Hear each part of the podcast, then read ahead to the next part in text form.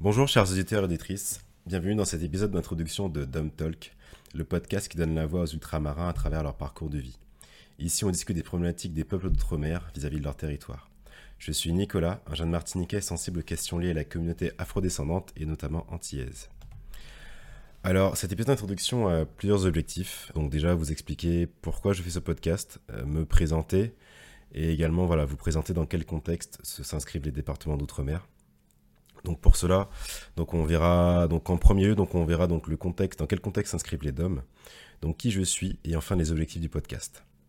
Donc avant de voilà de vous parler de tout ça, je vais vous, définir quelques termes qui pour moi sont importants pour que vous puissiez avoir une compréhension euh, globale et euh, bah, idéale du, euh, du, podcast, puisque ce sont des termes qui reviendront souvent. Donc tout d'abord le terme de DOM, l'acronyme DOM, les initiales.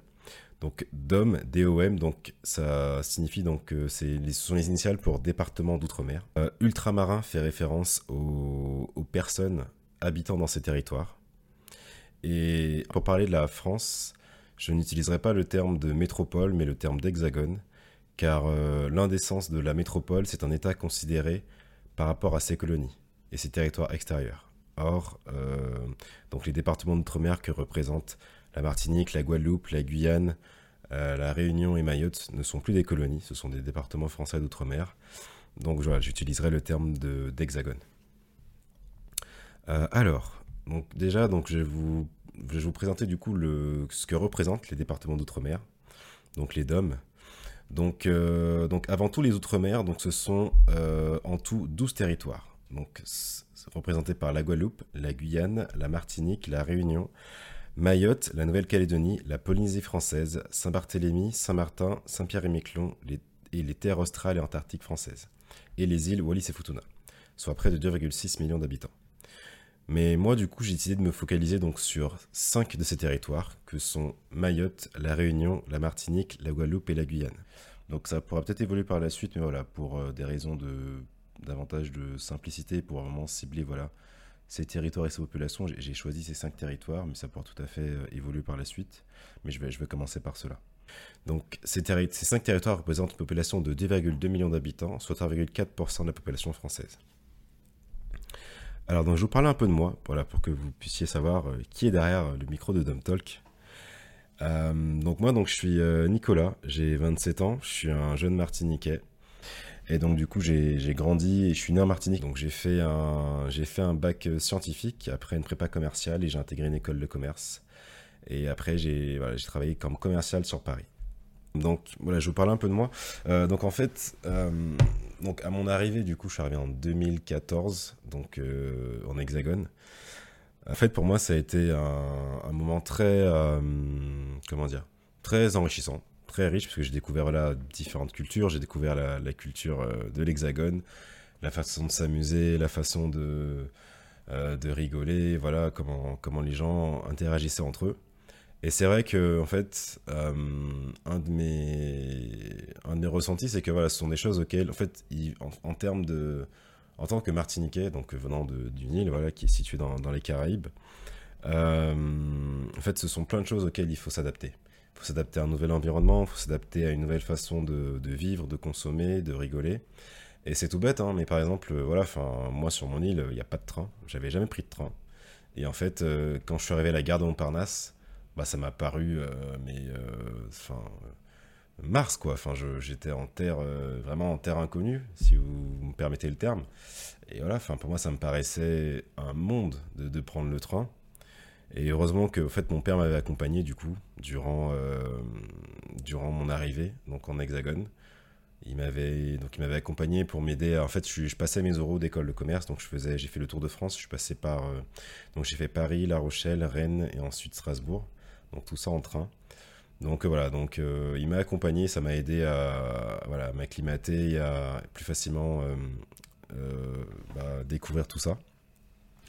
Et du coup, euh, donc en fait, toutes ces différences, que ce soit en termes culturels, en termes de température aussi également, puisque bah voilà, chez moi, il fait entre voilà, il fait 30 degrés toute l'année, quoi. Donc, euh, arriver ici dans un climat qui est plutôt euh, tempéré, connaître son premier hiver, c'est pas facile. Enfin, un exemple qui me vient à l'idée, par exemple, c'est que quand je c'est bête, hein, mais quand je prenais ma douche, euh, le carré était froid. Le carré de douche, il est froid. Et ça, ça me traumatise parce que chez moi, j'ai jamais connu ça. Donc euh, voilà, c'est des choses auxquelles il faut s'adapter, il faut, il faut, il faut s'y faire. Et euh, ça, ça peut être compliqué. Après, la chance que j'ai eue, c'est que je me suis intégré assez facilement et je me suis adapté donc euh, donc voilà donc j'ai pas pas eu trop de, soucis à, m'intégrer ici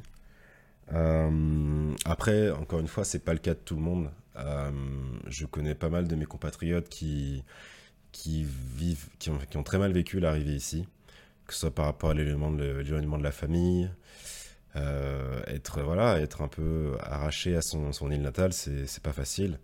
Et du coup, voilà, ils préfèrent du coup, bah, et ce que je comprends tout à fait, tu vois, c'est ce que je comprends tout à fait, c'est du coup, on préfère du coup bah, rester entre eux parce que ça permet de, de mieux vivre euh, l'éloignement, de mieux vivre de, cette nouvelle vie, cette, nouvelle atmosphère dans laquelle il faut s'adapter. Et, voilà. Et donc, euh, donc en fait, moi, donc mon, arrivée euh, en Hexagone, ça m'a permis, ça m'a ouvert l'esprit en fait sur plusieurs choses. J'ai découvert d'autres façon de penser, d'autres cultures, notamment lors de mes, lors de mes séjours à l'étranger, puisque je suis parti aux États-Unis et en Malaisie. Et voilà, j'ai rencontré des gens de, partout, du Kazakhstan, du Paraguay, euh, de Taïwan, de Finlande, d'Allemagne, d'Angleterre. Et voilà, et moi je me disais qu'en tant que, petit Martiniquais, j'avais la chance de rencontrer des gens comme ça et je me suis beaucoup enrichi. Et voilà, en fait, je me suis beaucoup ouvert à plein de cultures et c'était super. Mais après, en fait, une fois que j'ai commencé à travailler, une fois qu'en fait j'ai quitté l'école, j'ai commencé à travailler. Euh, donc j'étais, je travaillais sur Paris. Euh, donc c'était un voilà, c'était classique métro boulot dodo. Et en fait, euh, en fait, les années passant, je prenais de l'âge. Enfin, je j'avais un peu plus de maturité et je prenais conscience de certaines choses. Je me posais des questions sur moi-même, sur mon avenir, sur quel est mon rôle à, Paris. Euh, de plus en plus, l'envie de rentrer en Martinique était de plus en plus présente. Donc euh, voilà, donc c'est des, des, choses qui, qui m'animaient. Et je me posais la question voilà, de, de, ma place dans tout ça.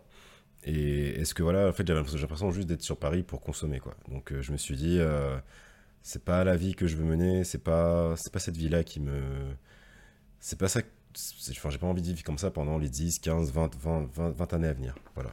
Et donc, du coup, j'avais, besoin de savoir plus sur mon histoire, de, comprendre mieux la situation des départements d'outre-mer, notamment de la Martinique, puisque voilà, je, suis, originaire de là-bas. Euh, comprendre euh, pourquoi nos îles sont dans des, situations dans, lesquelles elles sont. Et, euh, et, et, je voulais. et voilà, et je, voulais en parler autour. Enfin, j'avais déjà des questionnements et je voulais en parler autour de moi. Et notamment, en fait, il y a, plusieurs événements et faits qui, qui, m'ont fait prendre conscience, en tout cas, en fait, c'était une prise de conscience progressive. Au bout d'un moment, je me suis dit, euh, enfin, j'en peux plus, quoi, faut, faut que je fasse quelque chose. Et notamment, voilà, les, les, différents événements et faits qui font que j'ai eu, le, que j'ai eu le déclic et que j'ai eu envie de créer ce podcast-là. Notamment le fait que la population de la Martinique et de la Guadeloupe sont en baisse depuis, euh, depuis plusieurs années.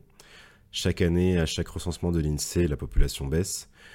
Euh, donc tout ça est dû à deux facteurs. Hein. C'est qu'en en fait, on a une jeunesse qui part, qui s'expatrie, qui part en hexagone ou à l'étranger pour se former et qui n'en revient pas dans sa majorité. Et donc du coup, la, la, population sur place a vieilli, donc on a, et on a conjugué à ça une baisse de la natalité, parce qu'il y a beaucoup moins d'adultes en âge de procréer. Et donc voilà, ces, deux phénomènes conjugués font que la population baisse, et ça, moi, ça, ça m'attriste, parce que je me dis, euh, dans 50 ans, à la fin du siècle, est-ce qu'il restera encore des Antillais? Euh, un autre événement également qui m'a touché, c'est le déboulonnage des statuts de Victor Schellcher en Martinique durant le, le 22 mai 2020, donc la journée de commémoration de l'abolition de l'esclavage en Martinique. Et en fait, ça m'a permis de me remettre en question vis-à-vis de mes connaissances. Euh, parce qu'en fait, euh, voilà, Victor Schellcher, pour moi, c'était la figure de celui, qui avait aboli l'esclavage en Martinique et dans les, anciennes colonies de façon plus globale, mais voilà, j'en savais pas plus. Et en fait, voilà, en creusant, on se rend compte que bah, lui, c'était un, colonialiste, un raciste. Parce qu'en fait, euh, voilà, il a. Je veux dire, il a défendu à la fin de l'abolition, il a défendu l'indemnisation des propriétaires d'esclaves, qui sont les. Ce que sont les béquets en Martinique et en Guadeloupe, qui sont du coup les descendants des anciens colons à l'époque de l'esclavage. donc à savoir que du coup, en fait, du coup, les anciens colons, ils ont été rémunérés à plus de 123 millions de francs qui, ont, qui leur ont été versés. Donc pour la perte de plus de 250 000 esclaves, donc ce qui équivaut à plus de 5 milliards d'euros d'aujourd'hui. Donc ce qui est un plutôt beau pactole.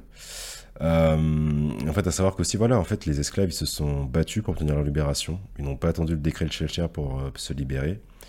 Et qu'en fait, euh, je veux dire, l'abolition, elle est venue, mais elle a été accordée, entre guillemets, mais parce que la situation n'était plus tenable, en fait. Je veux dire, entre les, les rébellions d'esclaves, les nègres marrons, etc., c'était plus rentable en fait de, de pratiquer l'esclavage et voilà. Mais en tout cas, euh, tout ça pour dire que le fait que la statue de Schellcher sur nos territoires, le fait qu'il y ait des, une ville qui, porte son nom, ça pose un problème de représentation, de représentativité de nos vraies figures en fait, et des personnes qui, qui ont vraiment œuvré pour euh, nous, notre histoire, notre libération et notre peuple. Donc voilà. Donc voilà, ça, ça m'a, ça a remis en question mes connaissances et ça m'a beaucoup interpellé euh, lors de cet événement. Un autre événement également, c'est euh, la suppression de la chaîne France O, euh, le 1er septembre 2020. Alors c'est, alors c'est vrai que c'est une chaîne, je vais pas vous mentir, hein, c'est une chaîne que je regardais pas tant que ça, mais au moins voilà, c'est quelque chose. Enfin, je, savais qu'il y avait, je savais qu'il y avait, qu'il y avait cette chaîne-là qui existait, qui était une vitrine pour nos territoires qui permettait voilà, aux gens de l'Hexagone, de, s'ils étaient intéressés, de pouvoir en savoir plus sur nos réalités, nos cultures, nos façons de vivre.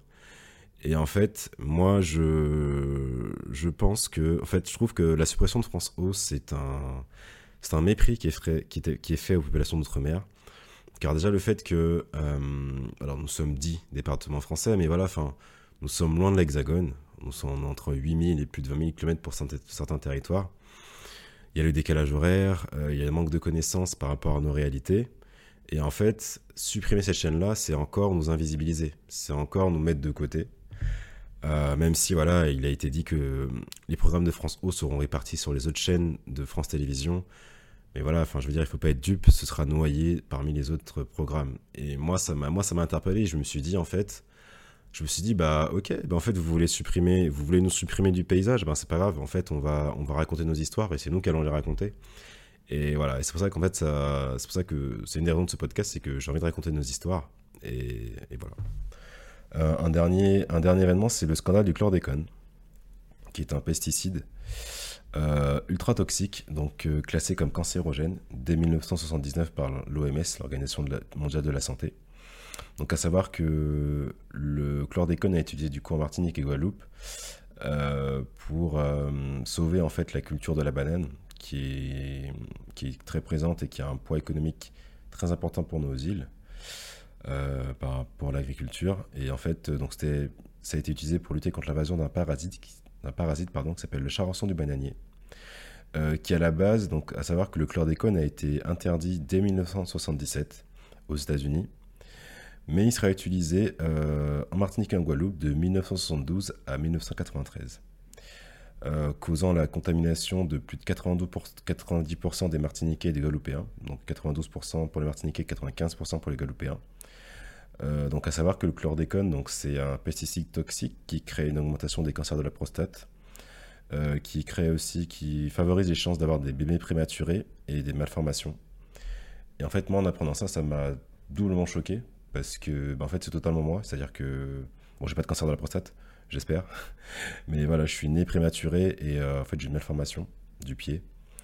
Et, euh, comme bazar je suis né en 93, c'est-à-dire à la fin de et en Martinique et à la fin de de l'épandage du chlordécone.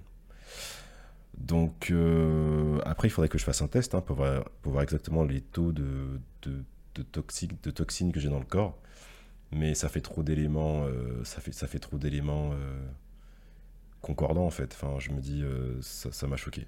Et du coup, donc à savoir qu'en fait, aussi un dernier élément, c'est que nos terres en fait, elles seront polluées sur plusieurs siècles. on parle d'une contamination de 700 ans. Donc, sachant que nos territoires sont petits, enfin, je veux dire, la Martinique, c'est un peu plus de 70 km, pardon, un peu plus de 70 km de long sur 30 de large. Voilà. Euh, nos terres sont polluées aussi, nos eaux sont polluées, puisque certaines zones de pêche sont interdites aux pêcheurs, donc ce qui crée aussi une baisse de, de rémunération, enfin une baisse de, perte de chiffre d'affaires pour eux. Donc ça a des conséquences, euh, euh, des conséquences sanitaires et des conséquences économiques. Donc c'est grave, c'est super grave et c'est des choses qui il faut il faut, en parler, il faut il faut le, mettre en il faut le, le, critiquer, il faut faut le dénoncer parce que parce qu'on a clairement on a clairement voulu enfin on a voulu tuer une population. Donc voilà. Donc voilà. Donc c'est toutes ces choses-là m'ont donné envie de prendre la parole, de vous parler, d'aller à la rencontre de mes compatriotes, pour qu'on parle de, nos problématiques et que et voilà. Et en fait, euh, donc l'envie de faire ce podcast, en fait, c'est. Donc c'est lié à tout ça, mais c'est lié aussi à une démarche aussi plus personnelle. C'est que j'étais dans un questionnement, euh, voilà, sur mes origines, sur euh, qui je suis, où je veux aller, ce que je veux faire dans la vie. Et en fait, quand je vois euh, les réalités auxquelles font face mon île, sachant que bah, là, j'y suis pas, je, suis toujours, je, je vis toujours en Île-de-France, mais je compte à terme rentrer définitivement pour m'installer en Martinique et participer à son développement. Et voilà, en fait, ce sont des thématiques qui me touchent. Et en fait, j'avais envie de connaître la vie des autres ultramarins. J'ai envie de connaître votre avis, de savoir ce que vous en pensez, de savoir si j'étais le seul à me questionner sur, sur ces questions-là, savoir si j'étais le seul à, à vouloir que les choses changent, à vouloir faire avancer mon pays, à vouloir que qu'on évolue, enfin que nos situations évoluent et qu'on ne soit pas dans un fatalisme euh, euh, perpétuel et qu'on prenne les choses en main et qu'on avance et que en fait que notre génération et que notre génération soit la génération qui change les choses en fait. Parce que en fait nos parents ils ont nos parents sont nos parents ont, posé les bases. Nos parents se sont, débrouillés pour faire des études, pour partir, pour se former. Ils ont intégré la fonction publique, ils ont eu des postes intéressants, ils nous ont permis d'avoir des, vies et des opportunités en termes d'études euh, confortables. Et, euh, et, voilà, il y a eu des luttes, enfin, il y a eu des luttes, euh, il y a eu des mouvements de contestation auparavant. Mais je pense que voilà, c'est notre génération avec l'impact des réseaux sociaux, avec la force d'Internet, avec la force de, voilà, de la visibilité qu'on peut avoir avec les, réseaux, de, mettre ces, débats-là, de sortir ces débats-là, d'en parler plus et de faire changer les, faire changer les, mentalités. Voilà. Euh, donc du coup voilà, donc j'avais envie de faire ce podcast là euh, parce que voilà c'était un besoin d'une recherche identitaire en fait, un besoin de, communiquer avec vous. Et voilà donc euh, donc maintenant les objectifs de ce podcast. Hum, donc pourquoi choisir le format du podcast? En fait, c'est parce que bah, là, j'en suis, fan. J'adore, euh, j'adore écouter des podcasts. J'adore euh, de toutes sortes, hein, sur les sur, la société, sur l'économie, sur l'humour. Voilà, je suis très fan de ce format. Et, voilà. Euh, et donc du coup, j'ai deux, objectifs principaux avec ce podcast. Avant tout, c'est de mettre en avant du coup les portraits ultramarins. J'ai envie qu'on discute de nos problématiques. J'ai envie de créer des débats et si possible des prises de conscience sur nos réalités au sein de nos communautés. Et aussi, avant tout, j'ai envie de raconter nos histoires. Parce que je pense que c'est à nous. C'est à nous de raconter nos histoires. C'est à nous de dire ce qu'on veut dire, comment on veut le dire. Et c'est à nous de, dire nos réalités, en fait. De ne pas laisser, euh, bah, du coup, de ne pas laisser des, des tiers le faire. Euh, et aussi de ne pas être dépendant. De ne pas être dépendant de, chaînes nationales qui, euh, sous prétexte d'audience faible, nous suppriment de, de leur, offre, de créer nos propres médias, nos propres, euh, réseaux. Voilà. Donc, euh, voilà, donc j'ai envie de, de, mettre tout ça en avant. Et le deuxième aspect également, du coup, bah, vu que voilà, on le sait, hein, que après les choses changent, hein. les choses sont en train de changer, mais il y a encore pas mal de préjugés, de méconnaissances, de, de, choses qu'ils n'ont pas su sur nos, territoires, que les, gens n'ont pas conscience. Et du coup, voilà, il y a un aspect aussi pédagogie, un aspect. Euh, j'ai envie de faire découvrir nos, histoires et nos réalités à toute personne qui serait curieuse d'en savoir plus sur, euh, nous. Voilà. Et, euh, et donc, j'ai décidé d'être d'être dans l'action et non dans la réaction face à une problématique, donc notamment la vie chère ou le taux de chômage élevé. Du coup, je vous invite à retrouver les, les, chiffres par rapport à ces réalités-là sur mon Instagram. Je, publierai des posts en rapport avec ça. Et voilà, en fait, donc moi je fais un appel à mes invités, j'ai envie que ce soit toute personne originaire d'un département d'outre-mer, donc que ce soit la Guadeloupe, la Martinique, la Guyane, la Réunion ou Mayotte. Euh, j'ai envie de vous interviewer, que vous soyez né sur ce territoire ou que vous soyez né par exemple en hexagone ou à l'étranger. En fait, je veux faire appel à toute la diaspora ultramarine. Euh, j'ai envie de, raconter vos histoires. J'ai envie de donner la voix à l'ensemble de ces diasporas afin de croiser nos différents regards et savoir ce que vous, vous pensez de nos réalités. Donc voilà, donc si, si, euh, si mon, projet vous parle, si, ça, si vous avez envie de, témoigner, donc n'hésitez pas à me contacter du coup l'adresse mail gmail.com ou en DM directement sur Instagram, dumbtalkpodcast. Euh, je vous invite à retrouver mes épisodes du coup sur euh, Spotify, euh, Spotify pardon, Deezer ou Apple Podcast. À bientôt.